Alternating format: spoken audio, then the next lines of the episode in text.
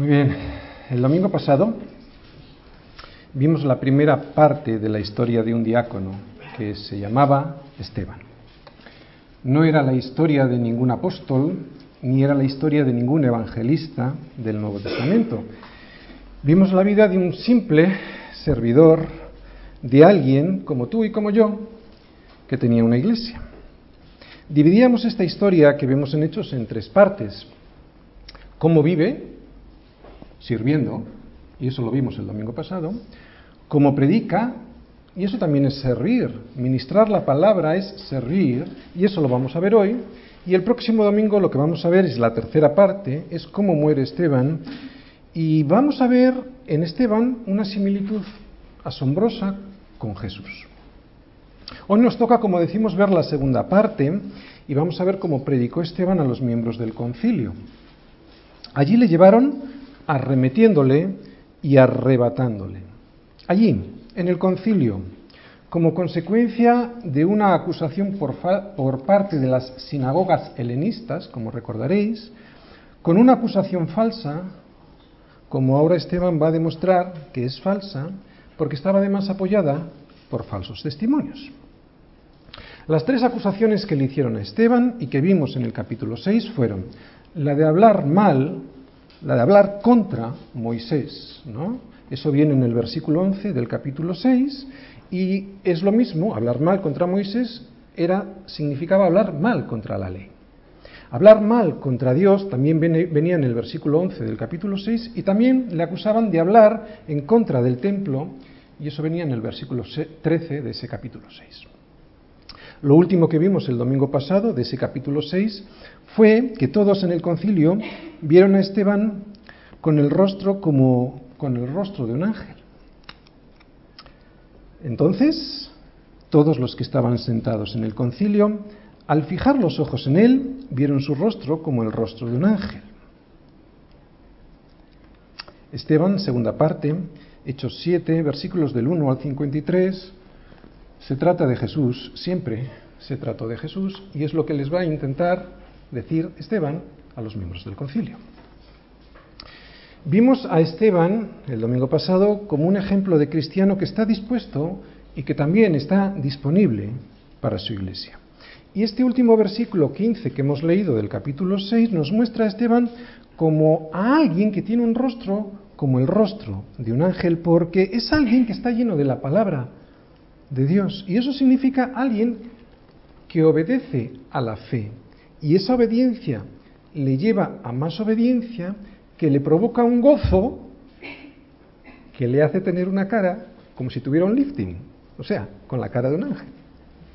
Esteban es el primer cristiano que entiende el Evangelio, por lo menos el primer cristiano que vemos reflejado en las Escrituras, que entiende el Evangelio profundamente, ¿no? que lo entiende con una visión panorámica. Y hoy es lo que vamos a ver en Esteban, en su predicación, una visión panorámica mucho más consciente que Pedro y que los apóstoles, por lo menos hasta ese momento, de la verdadera dimensión del llamamiento de Dios a los suyos, que es a través de Jesucristo. Es el primero que entiende que el Evangelio como buenas noticias es para todo el mundo, también para los gentiles y no solo para los judíos, ¿no? Y esto es algo con lo que estuvieron batallando bastante tiempo, si habéis leído las escrituras, Pedro y los demás apóstoles, ¿no? Durante mucho tiempo hasta llegar a entenderlo. Y sin embargo Esteban lo entendió.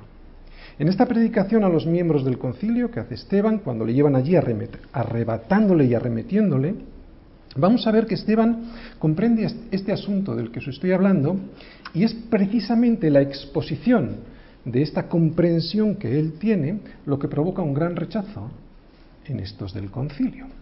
Este rechazo del pueblo judío al plan del Padre a través de Jesucristo es un rechazo, les dice Esteban, similar al que recibieron todos los profetas del Antiguo Testamento. ¿no? Les recuerda en este discurso que se trata de Jesús, que el Antiguo Testamento también se trata de Jesús. Esteban les relata y les demuestra que los grandes hombres de fe fueron todos llamados por Dios y no al revés. Y hoy Vanusa nos ha dicho eso. A Vanusa le llamó, como a todos nosotros el Señor, nosotros no íbamos detrás de él. Y lo vamos a ver hoy, ¿de acuerdo? Recordad esto, siempre es Dios quien llama. Estamos en un momento en la vida de la Iglesia que se corresponde con el final de un ciclo que ya les predijo el Señor en Hechos 1, versículo 8, cuando les dijo que me seréis testigos ¿dónde? En Jerusalén, que es donde están ahora, en Judea, en Samaria y hasta lo último de la tierra. Así que están a punto de salir de Jerusalén, aunque ellos todavía no lo saben. Es un momento, pues, en que toda Jerusalén estaba al corriente de lo que había hecho Jesús en la cruz, y era un momento, pues, ya que lo sabía todo Jerusalén, de pasar a la siguiente etapa, que como hemos dicho, sería Judea y Samaria. Aunque los apóstoles y el resto de los discípulos no parecía que se dieran cuenta de ello. Así que Esteban va a ser el impulso que Dios utiliza, que Dios usa, para que salgan de Jerusalén. Si bien no de la forma que a los apóstoles les hubiera gustado, porque va a ser a través de una gran persecución. Pero antes de llegar a esto, que veremos en el capítulo 8, con la persecución de Pablo, que todavía no se había convertido en el capítulo 8, la persecución de Pablo a los discípulos de Jesús, vamos a ver cómo se dirigió Esteban al concilio, refutando eh, todas las acusaciones que le estaban haciendo a él, ¿no? Y al mismo tiempo, además de refutar esas acusaciones, lo que va a hacer es presentar el Evangelio. Refuta y presenta el Evangelio. Esteban, y esto es muy importante, y si no, fijaros en su, en su, en su predicación, no presenta su testimonio personal, presenta a Jesucristo. Y si alguien estaba lleno del Espíritu Santo, ese era Esteban. Si alguien podía presentar un testimonio como para convencer a los demás de que Dios había transformado su vida, ese era. Esteban estaba lleno del Espíritu Santo y sin embargo él no se presenta a sí mismo, él presenta a Jesucristo. Empezamos. Capítulo 7, versículo 1. ¿De acuerdo? Vamos leyendo.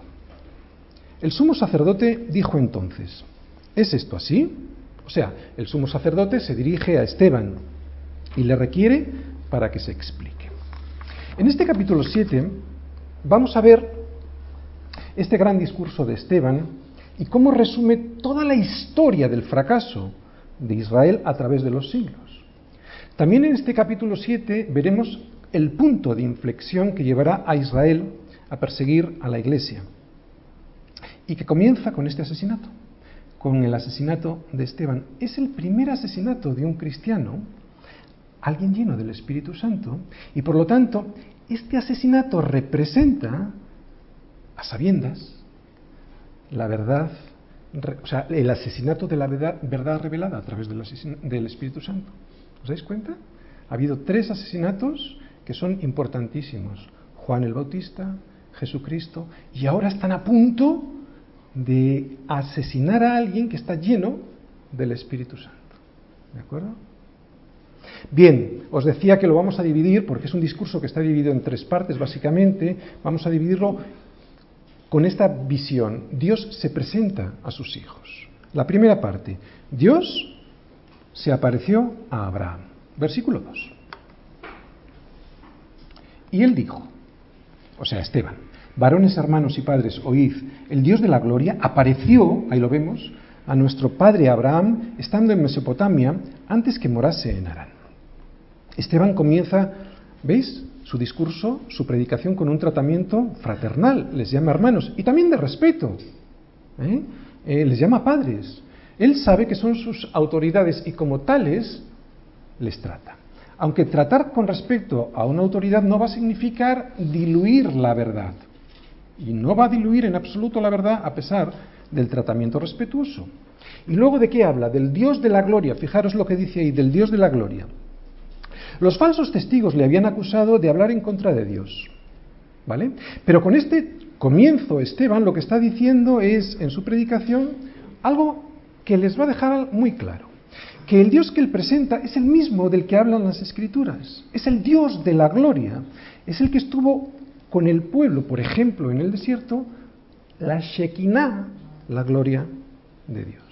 La Shekinah es la manifestación física de la gloria de Dios, ¿no? En medio de su pueblo, por ejemplo, la nube en el desierto. Shekinah, la gloria de Dios es la manifestación física de esa gloria. Así que hablar en estos términos no producía ninguna confusión de que Dios estaba presentando, porque solo había un Dios de la gloria. Así que Esteban no era ningún pagano, les estaba diciendo. Los judíos le acusaban de haber blasfemado contra la ley y él les lleva a antes de la ley. Les lleva a Abraham, como estáis viendo. Para demostrarles que al que ellos consideraban su padre, o sea, Abraham, Dios se le apareció. Que Abraham fue llamado y que no necesitó de ningún templo para ser llamado. Dios se aparece a las personas, no las personas se le aparecen a Dios. Es lo que está tratando de decir Esteban. Es Dios quien encontró a Abraham. Abraham era un idólatra cuando Dios se le apareció. Estaba en Mesopotamia, tierra de idolatría. Así que les intenta recordar que antes de que hubiese un templo, Dios ya hablaba a las personas y que lo importante no es el lugar, no son las paredes de este edificio, lo importante es Dios mismo, ¿no? Dios se apareció a Abraham en Mesopotamia, como os decía, tierra de idólatras. Así que Dios no necesitó de un templo para revelarse. Versículo 3. Y les dijo, perdón, y le dijo a Abraham, sal de tu tierra y de tu parentela y ven a la tierra que yo te mostraré. Por fe. Eso es lo que significa por fe. Abraham dejó su tierra y su parentela, dejó todo lo que conocía, obedeciendo a Dios. Irse a una tierra que todavía no se le había mostrado. ¿Qué le dijo? La que yo te mostraré, ¿no? O sea, sal y ya te la mostraré. Y salió. Eso es fe. Y es lo que nos está demostrando, ¿no? Es un regalo hecho y que ahora ese regalo que le daba Dios lo tenía que abrir por fe que de nada te vale llevar un regalo si no lo abres y la salvación es un regalo de Dios a los hombres que solo puede ser abierto por fe. Es importante recordar que nuestra salvación no es producto de nuestra búsqueda de Dios, ¿no? Al contrario, es Dios quien te busca. Nosotros estábamos perdidos y eso lo vemos desde Génesis, que fue detrás de Adán y Eva buscándoles ¿Y qué hicieron Adán y Eva? Escondiéndose. Y es lo que hace el ser humano. Así que si hoy estás aquí y piensas que vienes a buscar a Dios, es Dios quien te ha llamado. Te está buscando y te está llamando. Igual que pasó en, el, en, Génesis 3, ¿no?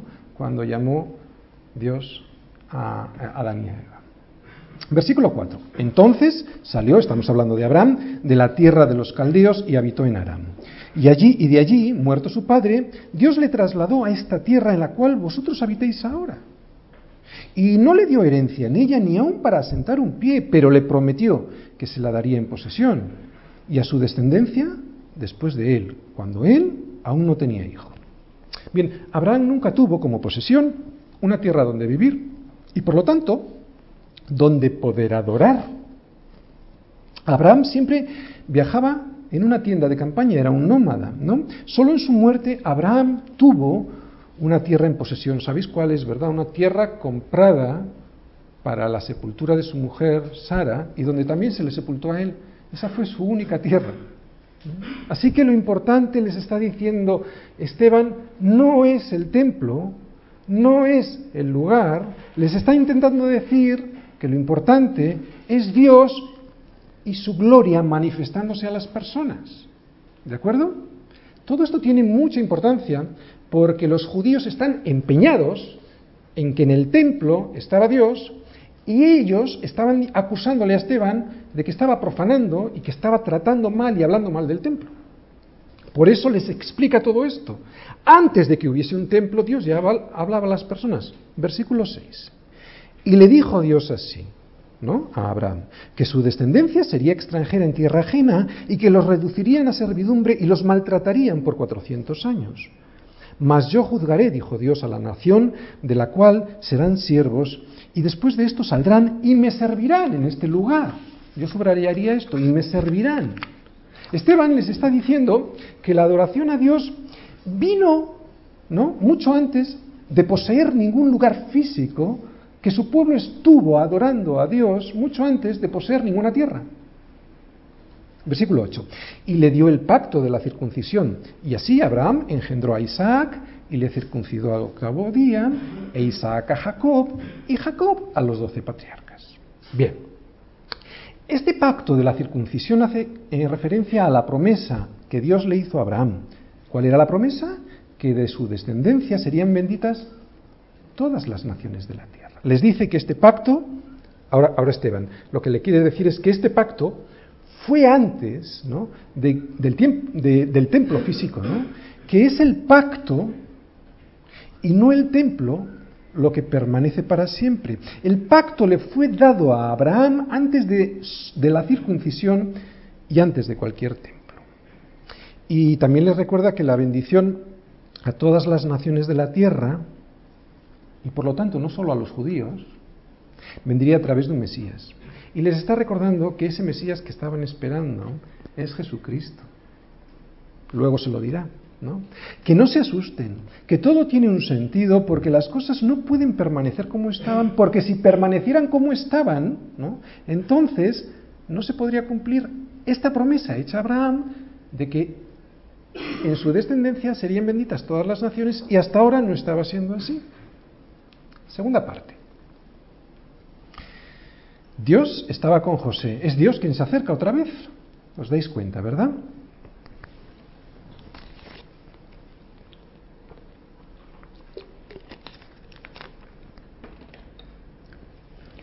Vamos a leer el versículo 9. Los patriarcas, movidos por envidia, vendieron a José para Egipto, pero Dios estaba con él. Bueno, aquí hay un salto histórico, ¿de acuerdo? Aquí lo que está pasando es que después de, de, hablar Esteban de Abraham, se salta a Isaac, se salta a Jacob y se va a José, que es hijo de Jacob. ¿De acuerdo? ¿Entendemos? Bien. Acabamos de leer el 9 y dice, los patriarcas eran los hermanos de José. ¿De acuerdo? Eh, movidos por envidia, y ahora vamos a explicar la historia de José para que entendáis por qué fueron movidos por envidia, vendieron a José, o sea, a su hermano, para Egipto, pero Dios estaba con él. Es Dios siempre quien está contigo, y esa es su misericordia para con nosotros. El argumento histórico de los siguientes versículos que vamos a leer ahora es el siguiente, te lo adelanto, los leemos y así lo entendemos mejor. El argumento es este. Esteban quiere, quiere demostrarle a estos judíos que han tratado a Jesús de la misma manera como los patriarcas habían tratado a José. Así como José sufrió para salvar a su pueblo, Cristo sufrió para salvar a Israel y a toda la humanidad. Sin embargo, los judíos no le recibieron. Esteban quiere demostrar que José fue enviado por Dios a Egipto con un propósito, al igual que Cristo fue enviado para salvar a su pueblo. Y esto es lo que está intentando explicar con toda la historia de Israel. Vamos a leer los versículos 10. Está hablando de José, ¿de acuerdo? Y le libró de todas sus tribulaciones y le dio gracia y sabiduría delante de Faraón, rey de Egipto, el cual lo puso por gobernador sobre Egipto y sobre toda su casa. Vino entonces hambre en toda la tierra de Egipto y de Canaán y grande tribulación, y nuestros padres no hallaban alimentos. Cuando oyó Jacob que había trigo en Egipto, Jacob es el padre de José, ¿de acuerdo? Cuando Jacob eh, oyó que había trigo en Egipto, envió a nuestros padres la primera vez. Fijaros, la primera vez, ¿vale? Y en la segunda, o sea que fueron dos veces a Egipto a, eh, a visitar a José. En la segunda, José se dio a conocer a sus hermanos y fue manifestado a Faraón el linaje de José. Y enviando José hizo venir a su padre, Jacob, y a toda su parentela en número de 75 personas.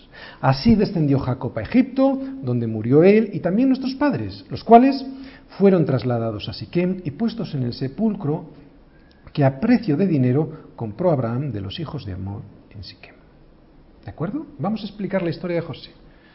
La voy a intentar hacer lo más agradable posible para que la entendamos bien. Hemos dicho que habló de Abraham, Ahora Esteban se salta a Isaac, se salta la vida de Jacob, pero Jacob es el papá de José. Jacob tuvo dos esposas, y los que sabéis de la historia bíblica sabéis muy bien que él amaba a Raquel, ¿no? que es con la que se quería haber casado cuando se presentó a Labán, el padre de Lea y de Raquel, para pedirla en casamiento.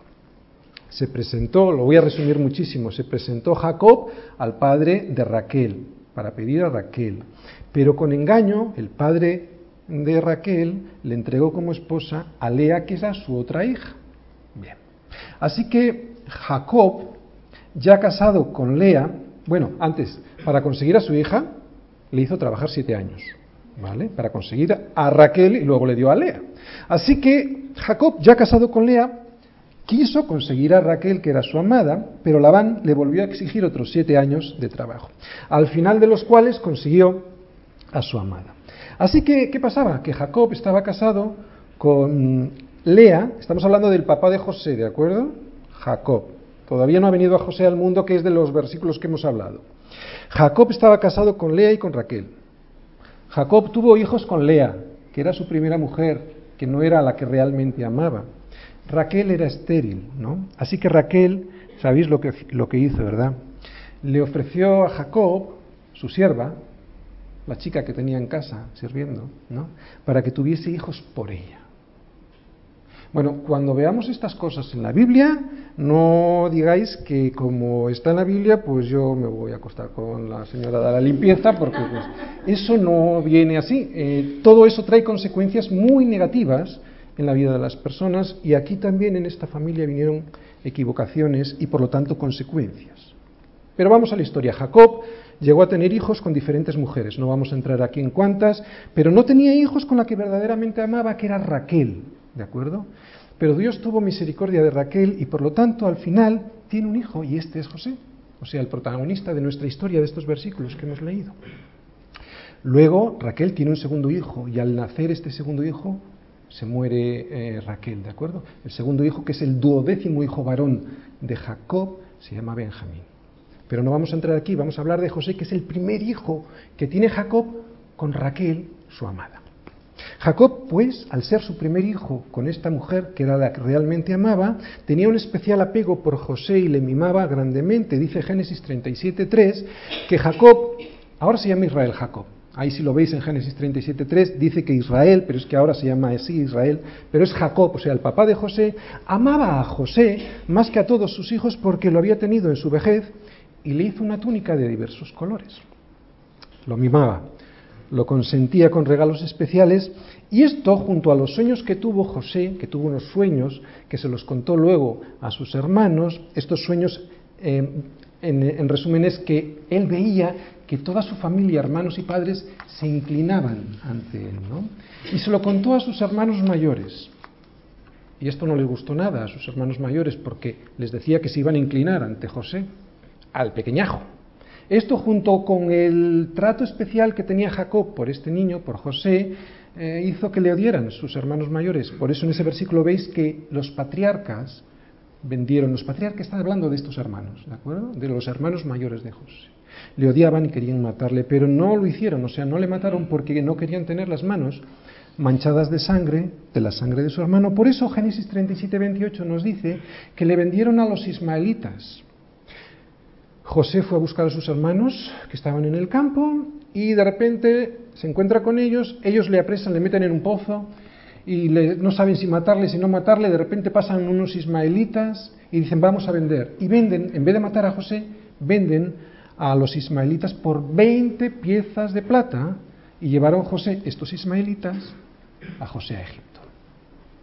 Esta es la envidia de la que habla José en el versículo 9 y que acabamos de leer y volvéis a leer el versículo 9. Los patriarcas, movidos por envidia, vendieron a José para Egipto, pero Dios estaba con él.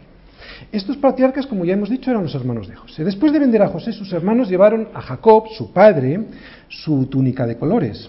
Previamente le habían untado con la sangre de un cabrito ¿eh? que habían matado y convencieron a Jacob, a su padre, de que José estaba muerto. Entonces Esteban, al explicar esta historia, les está, les está recordando que Israel tiene la mala costumbre de rechazar a la persona que Dios ha levantado y que suele ser esa persona la que, la que termina salvándoles. Así que aquí vemos que un paralelismo ¿no? entre la vida de José y la vida de Jesús. Esto es lo que intenta explicarles Esteban con la vida de José. Bien, José, seguimos con la historia. José llega a Egipto, ¿no? ¿Recordáis? Ha sido vendido, se lo llevan unos ismaelitas y llega a Egipto. Y es comprado allí por alguien que se llama Potifar, que después de estar en esa casa sirviendo, en la casa de Potifar, sirviendo fielmente, es puesto a cargo de todo lo que tenía en esa casa. Y esa casa fue prosperada, nos dice la Biblia, a causa, la prospera Dios a causa de José. Dice Génesis 39.6 que José era guapísimo. Y si no leéis Génesis 39.6 dice, José era hermoso de semblante y bella presencia. Y Potifar tenía una mujer, que era un poco zascandil, porque se enamoró de este guapo, se encaprichó de él y quiso que se acostase con ella. Pero él, que era alguien que quería servir a Dios, dijo que no. Y ella se enfadó y le asió de las ropas y él se escapó.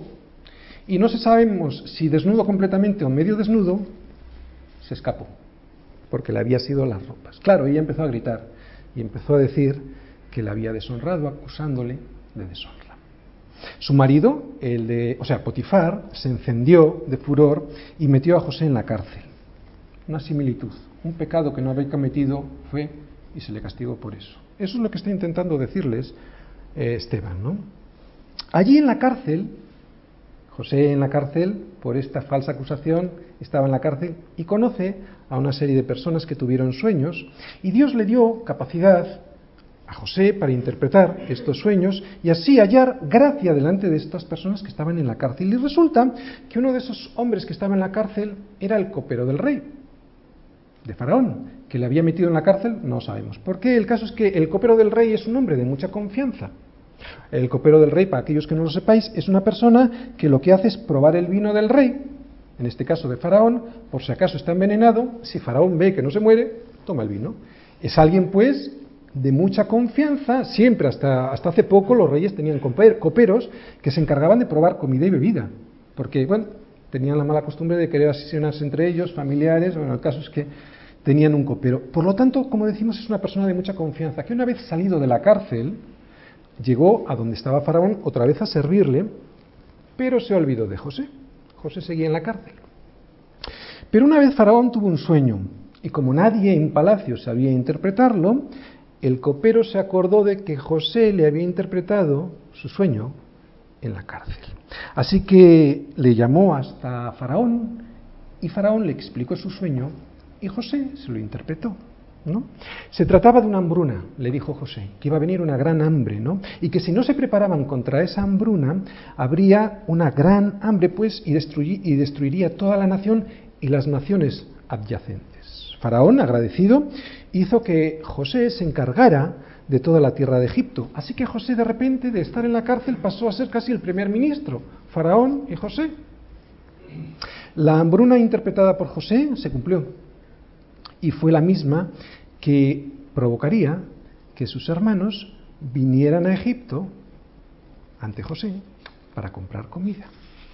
O sea, que su sueño, aquel que le dijo a sus hermanos de que se iban a inclinar ante él, también se iba a cumplir. El sueño por el cual sus hermanos, por envidia, los patriarcas, le vendieron. Por lo tanto, los hermanos van a Egipto, ¿no? Y por primera vez, van una primera vez a por comida. Imaginaros, habían pasado muchos años, José estaba cambiado y además estaría vestido como un egipcio, no la reconocerían, pero en su segundo viaje, os estoy resumiendo mucho la historia, les manda otra vez para casa y les dice José que trajeran a su hermano pequeño, a Benjamín y a su padre, porque los quería ver, pero ellos, pero José no les dijo, no se desveló quién era, ¿de acuerdo? Entonces ellos, sus hermanos, con la comida, volvieron y le dijeron a su padre que tenía que volver bueno, os lo resumo mucho. El caso es que en un segundo viaje es cuando sí se revela, se desvela José quién era. Y entonces sus hermanos se dan cuenta de quién era realmente. Volvemos a Esteban y a Hechos. Esteban les dice como explicación poética, perdón, poética, profética, que así pasaba con Jesús, que así está pasando con Jesús, de que Jesús en su primera venida no le reconocieron. A lo suyo vino y los suyos no le recibieron, pero que en su segunda venida sí que se van a manifestar, ¿no? Como nos dice en Apocalipsis, que todo ojo lo verá. Versículo 17, seguimos con la historia de Esteban. Pero cuando se acercaba el tiempo de la promesa que Dios había jurado a Abraham, el pueblo creció y se multiplicó en Egipto, hasta que se levantó en Egipto otro rey que no conocía a José. Muy bien, ya nos olvidamos de José, ¿vale? Recordáis, toda la familia había ido a Egipto y eran 75 personas. Ellos se trasladan a Egipto y es allí donde después de los años serían hechos esclavos. Cuando, ¿Cuándo ocurre esto? Bueno, pues cuando uno de los faraones se percata de que están creciendo muchísimo, que son mucho más que los propios egipcios, ¿no? Y entonces descubre que esto es un peligro para los propios egipcios. Versículo 19. Este rey, usando de astucia con nuestro pueblo, maltrató a nuestros padres a fin de que expusiesen a muerte, a la muerte, a sus niños, para que no se propagasen.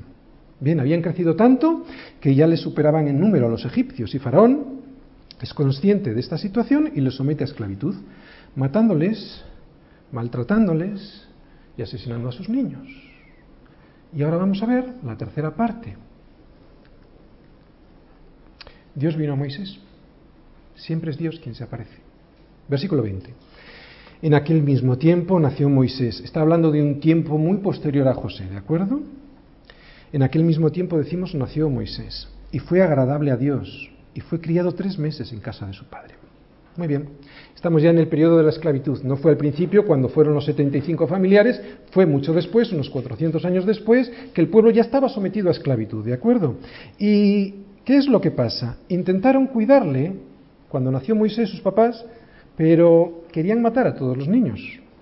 Entonces le intentaron tener unos tres meses, pero claro, intentar esconder a un niño en, un sistema, en un, en un, vamos a decir, en un, eh, en, un, en una situación de esclavitud es muy difícil porque un niño está pues, llorando, ¿no? Entonces es descubierto. Así que eh, sus padres lo que hacen es le dejan, como sabéis la historia de Moisés, en el río, ¿no? Versículo 21.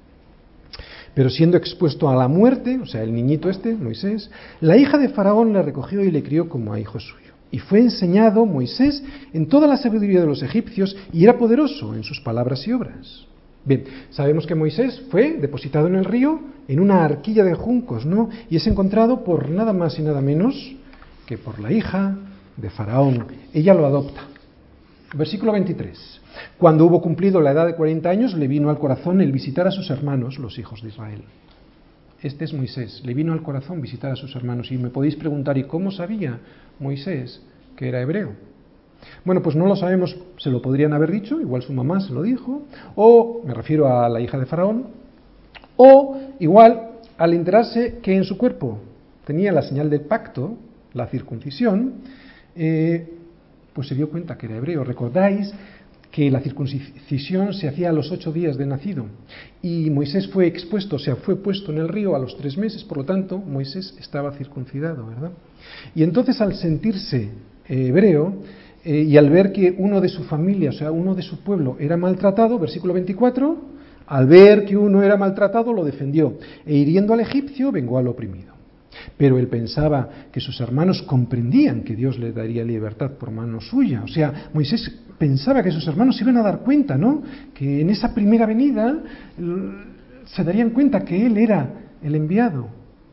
Mas ellos no lo habían entendido así. ¿Sabéis lo que os estoy intentando decir, verdad? La similitud de la primera venida de Cristo con la segunda. Versículo 26. Y al día siguiente se presentó a uno de ellos que reñían, o sea, a uno de los hebreos.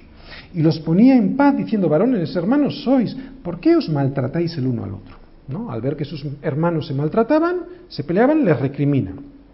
Y aquí viene el versículo 27, dice, entonces el que maltrataba a su prójimo le rechazó a Moisés, diciendo, ¿quién te ha puesto por gobernante y juez sobre nosotros? ¿Quieres tú matarme como mataste ayer al egipcio? Al oír esta palabra, Moisés huyó y vivió como extranjero en tierra de Madián, donde engendró dos hijos. Bien, se va al desierto por miedo, ¿no? Porque en ese momento descubre Moisés que su anterior acción de matar al egipcio ya era pública. Y entonces se va, se escapa y toma por esposa, como nos dice ahí, a una mujer gentil y tiene hijos. ¿Entendéis? Toma por esposa a una gentil, luego lo vamos a aclarar. Cristo, Moisés. Versículo 30. Pasados 40 años, un ángel se le apareció en el desierto del monte Sinaí, en la llama de fuego de una zarza. Entonces Moisés, mirando, se maravilló de la visión y acercándose para observar, ¿qué pone ahí? Vino a él la voz del Señor. Moisés no estaba buscando, vino a él la voz del Señor y eso es lo que siempre vemos en las Escrituras.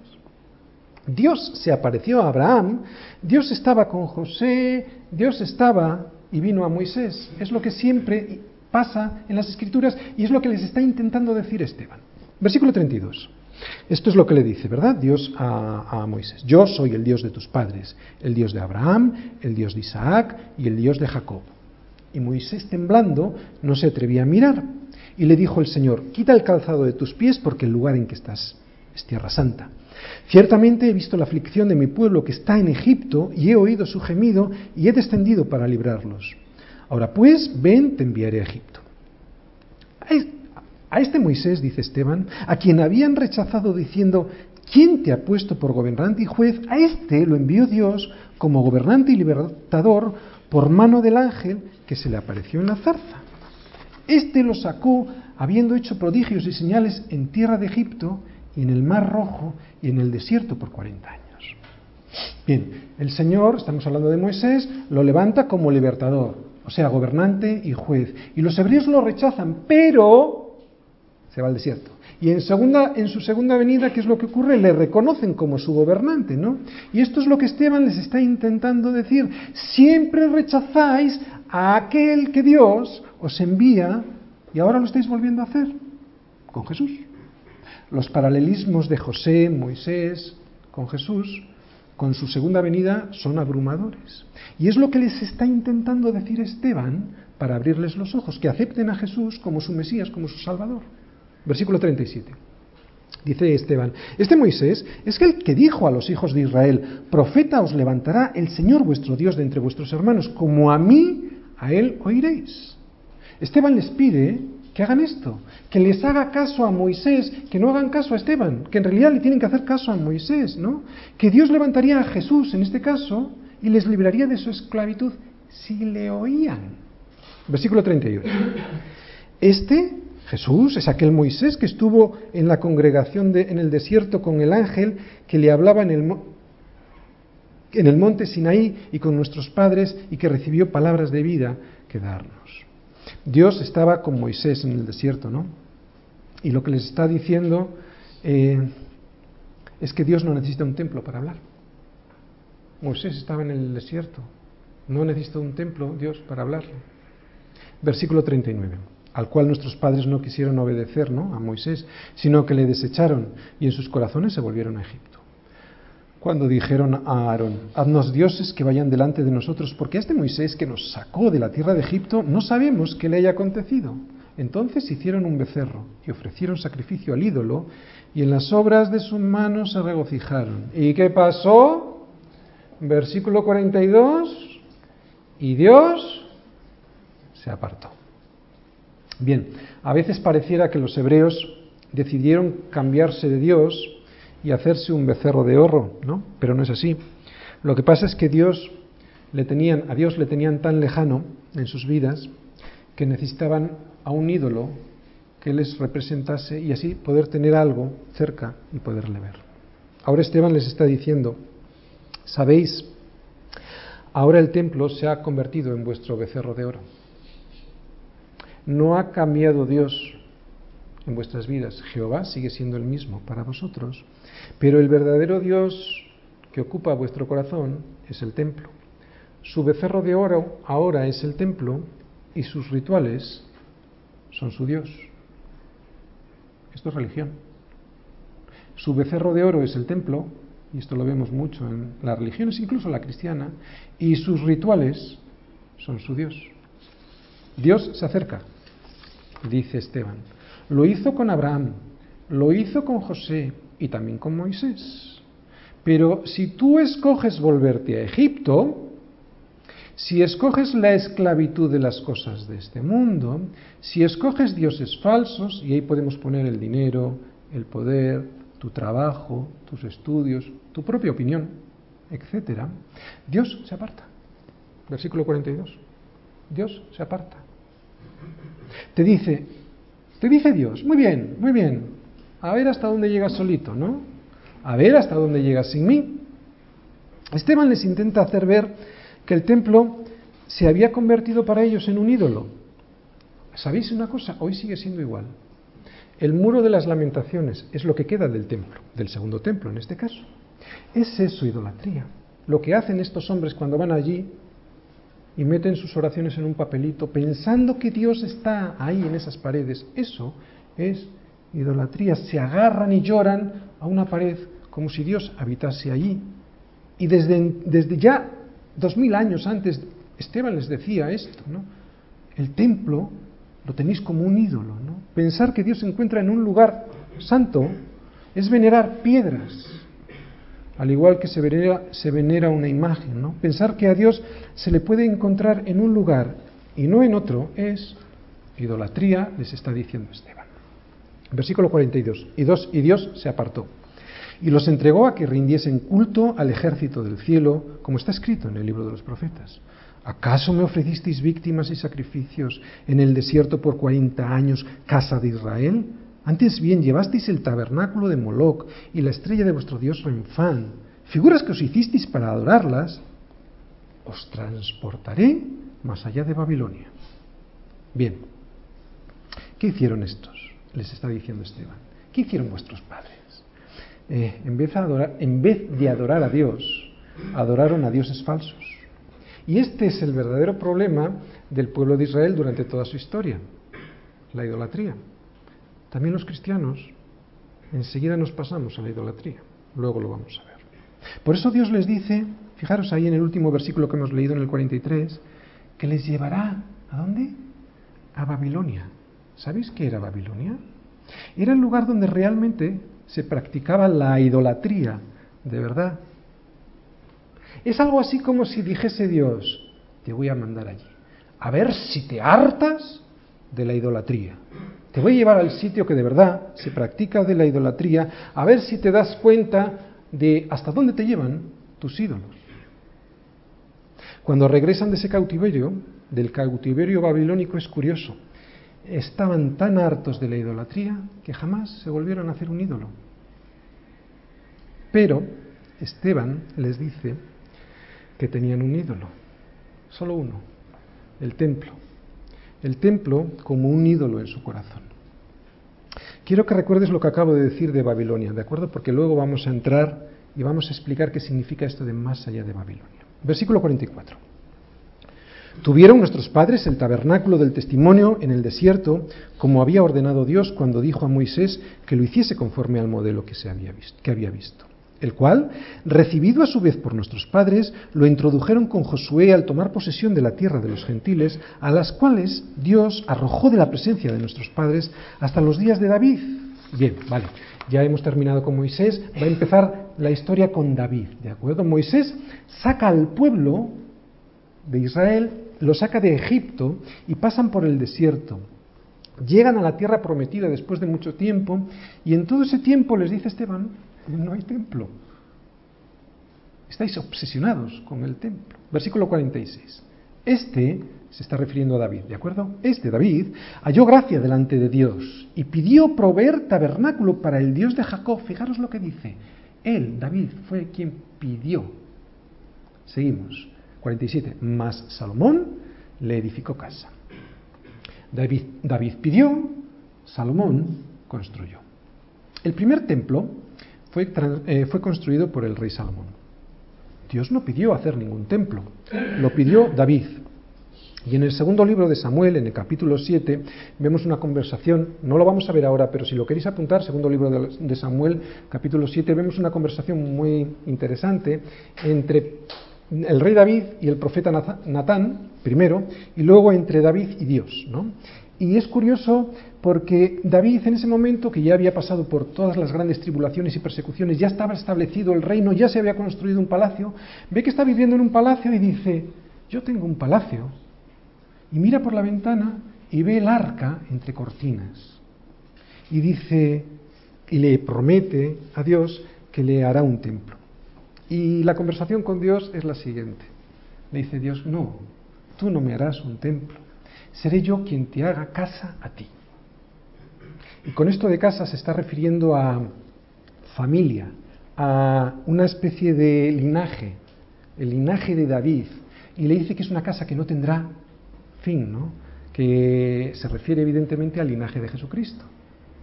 Bien, Dios como vemos no estaba interesado en ningún templo, lo estaba David. Y aunque David no lo construyó, como decimos, sí lo hizo, lo hizo su hijo Salomón. Vamos al primer libro de Reyes. Primer libro de Reyes 8, versículo 27. Es interesantísimo. Ya veréis, primer libro de, de Reyes, capítulo 8, versículo 27. Vale. Salomón ha construido el templo. Están en el momento de la dedicación de ese templo, con toda la parafernalia y toda la maravilla. Es un templo majestuoso, con oro, piedras preciosas, todo lo que tú quieras. Fíjate la reflexión de Salomón, el que ha construido el templo, qué lucidez tiene Salomón. Versículo 27. Pero, ¿es verdad que Dios morará sobre la tierra? He aquí que los cielos, los cielos de los cielos no te pueden contener, cuanto menos esta casa que yo he edificado, ¿no? O sea, Salomón se da cuenta de la futilidad que significa un templo frente a la magnificencia del Dios de la gloria. Versículo 28. Con todo, tú atenderás, o sea, por misericordia, tú atenderás la oración de tu siervo y a su plegaria, oh Jehová Dios mío, oyendo el clamor y la oración que tu siervo hace hoy delante de ti. ¿Para qué? Para que la presencia de Dios morara en ese templo. Pero vimos que hasta el propio Salomón es consciente, y lo dice ahí, que el templo no puede habitar Dios ahí. ¿Cómo va a habitar el Dios de la gloria, el que ha hecho todo ahí, no? Aun con todo, dice, y por tu misericordia oirás en la voz de tu siervo y descenderás a habitar ahí, ¿no? Dios, como decimos, no estaba interesado. Estaba David y lo construyó Salomón. Versículo 48. Si, fijaros, toda esta historia se la cuenta Esteban. Ellos, yo os la, desmenuzo porque nosotros no conocemos la historia, pero los, de, los del Sanedrín conocían perfectamente la historia. Todos estos detalles que yo os estoy diciendo, ellos lo estaban entendiendo perfectamente. Versículo 48.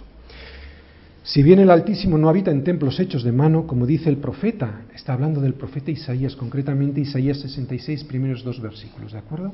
Esto es lo que dice el profeta Isaías. El cielo Dice el profeta Isaías que dice el Señor, el cielo es mi trono y la tierra el estrado de mis pies. ¿Qué casa me edificaréis? dice el Señor. ¿O cuál es el lugar de mi reposo?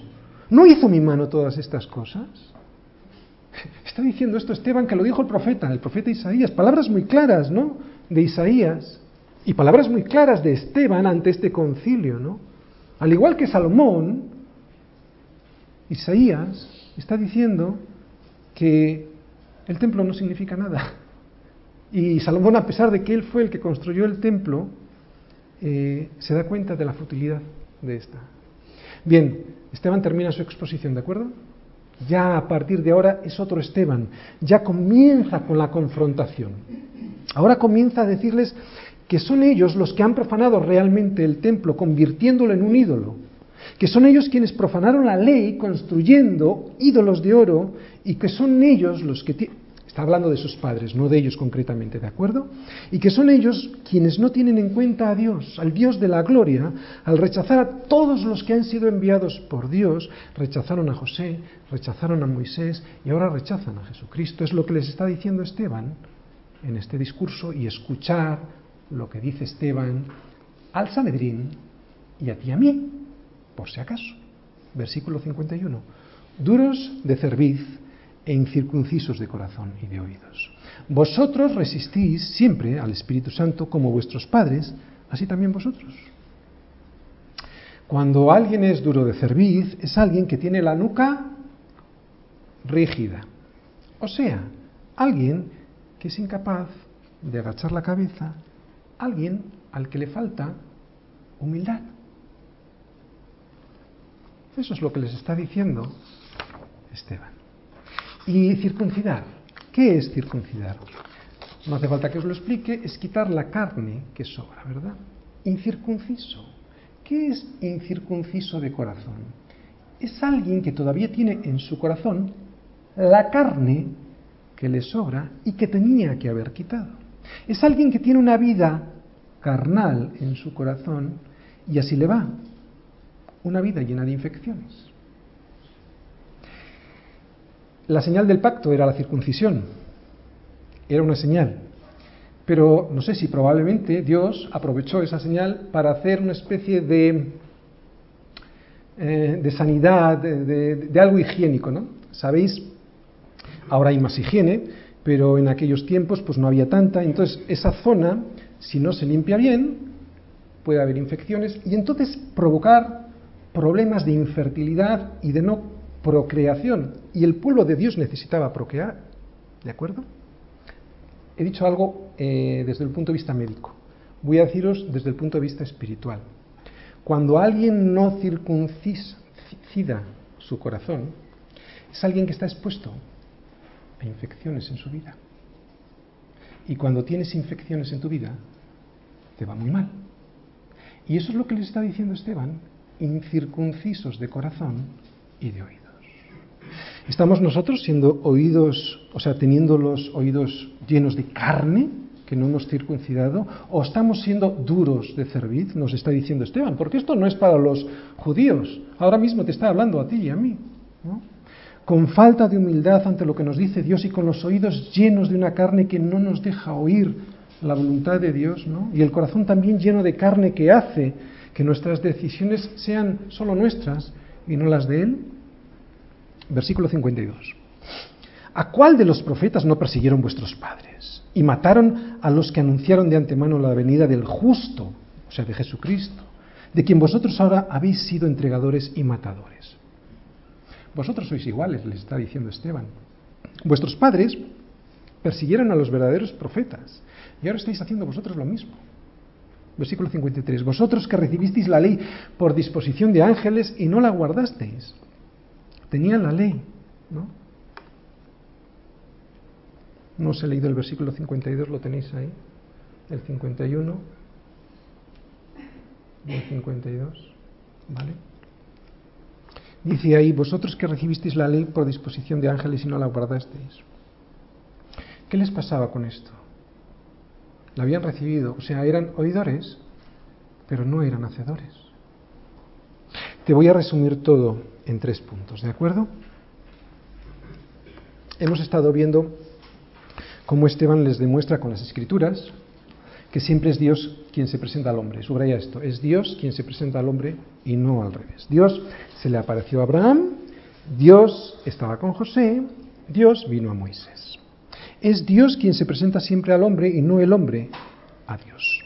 Esteban también se lo muestra así a los del Sanedrín, ¿no?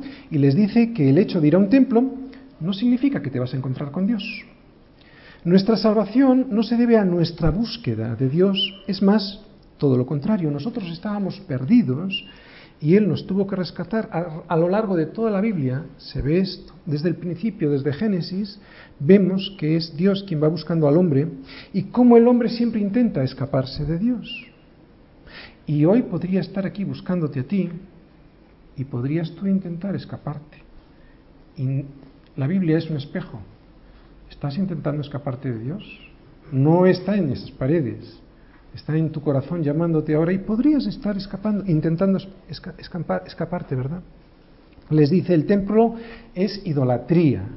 Una relación personal con Dios, eso sí que es ser espiritual, ¿no? A través de Jesucristo, no a través de un templo, no a través de, de un ritual, de una religión.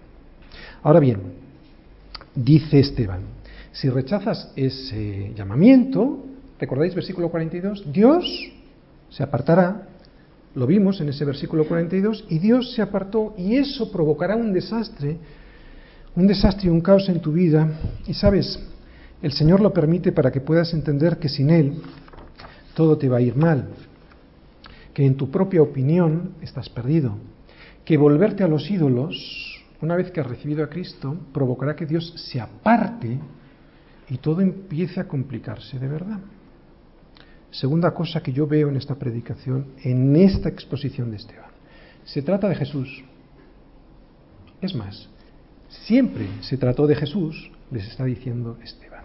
Este era el subtítulo que habíamos puesto en la predicación. Y es muy interesante reconocer, y ahora lo vamos a ver, los paralelismos que hay entre las vidas de Abraham, de José y de Moisés con Jesús. En el Antiguo Testamento se trata de Jesús, porque apunta a Jesús. Abraham dejó a su padre, ¿no? Y se fue a otra tierra. Igual que Jesús, que se fue, dejó a su padre y se vino a esta tierra. Tuvo también Abraham una promesa de que su descendencia inundaría la tierra, pero él no la vio en vida, al igual que con Jesús. José fue rechazado por sus hermanos, Jesús fue rechazado por sus hermanos, por los hebreos, por los judíos. Fue vendido por 20 piezas de plata, de plata José. Jesús también fue entregado por 30 piezas de plata. José fue castigado por un pecado que no, que no cometió, ¿no? La presunta violación de la mujer de Potifar. Y Jesús fue castigado por un pecado que él no cometió. José salvó al pueblo, ¿recordáis? De la hambruna y se convirtió en, en rey, al igual que Jesús. José, José fue conocido no en su primera venida, sino en su segunda venida. Cuando vinieron los, los familiares fue desvelado quién era José. Al igual que lo será Jesús en su segunda venida, todo ojo le verá. Moisés todavía tiene muchos más paralelismos. Moisés fue adoptado por la mujer egipcia, por la hija de Faraón. Jesús fue engendrado por el Espíritu Santo y fue adoptado totalmente por, por José. Moisés salió al desierto. Jesús también. Moisés hizo un tabernáculo. Jesús es el mediador entre Dios y los hombres. Moisés prometió que vendría un profeta mayor que él. Jesús es el cumplimiento de esa promesa. Moisés fue rechazado por su pueblo. Jesús fue rechazado por su pueblo. Moisés, después de ser rechazado por su pueblo, se fue a los gentiles y Jesús está haciendo lo mismo. Moisés tomó por esposa a una gentil, la esposa de Jesucristo es la iglesia, o sea, tú y yo, gentiles, somos su esposa. Moisés en su segunda venida llegó a juzgar, ¿no? Juicio sobre Egipto. Jesús es lo que hará en su segunda venida. Moisés sacó al pueblo, al pueblo de la esclavitud, Jesús nos saca de la esclavitud. Estos son los paralelismos. Y el tercer punto del resumen de la predicación de la exposición de Esteban es el siguiente. Reflexionando yo sobre la enseñanza práctica que podríamos sacar de estos eh, versículos y de la actitud de los miembros del Sanedrín al escuchar esto, me di cuenta que muchas veces nosotros somos igual que ellos, que los del Sanedrín. Pensamos que es viniendo a la iglesia cómo nos podemos relacionar con Dios cuando es totalmente al revés.